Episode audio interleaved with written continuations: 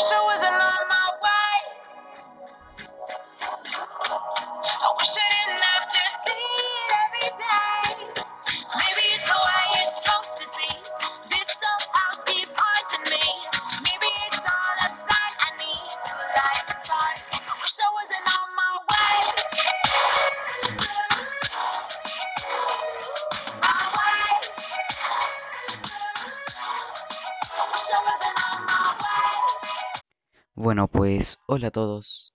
Hoy hablaremos de cuál es la importancia de las guerras en la epopeya. Bueno, esta pregunta se responde fácilmente.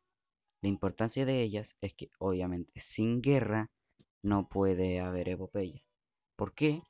Porque normalmente, o mejor dicho, siempre la guerra va a ser la base de la epopeya, ya que este es un texto épico debido a que la guerra era donde más se desarrollaba la historia y además es donde más se destaca el famoso héroe.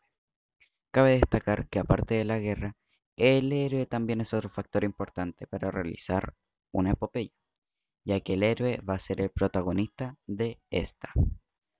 Bueno chicos, espero les haya gustado mi explicación sobre la importancia de las guerras en las epopeyas, complementando con otras pequeñas informaciones importantes sobre el dichoso héroe. ¿Y qué tipo de texto es? La epopeya. Se despide Maximiliano Ibarra con un abrazo y adiós.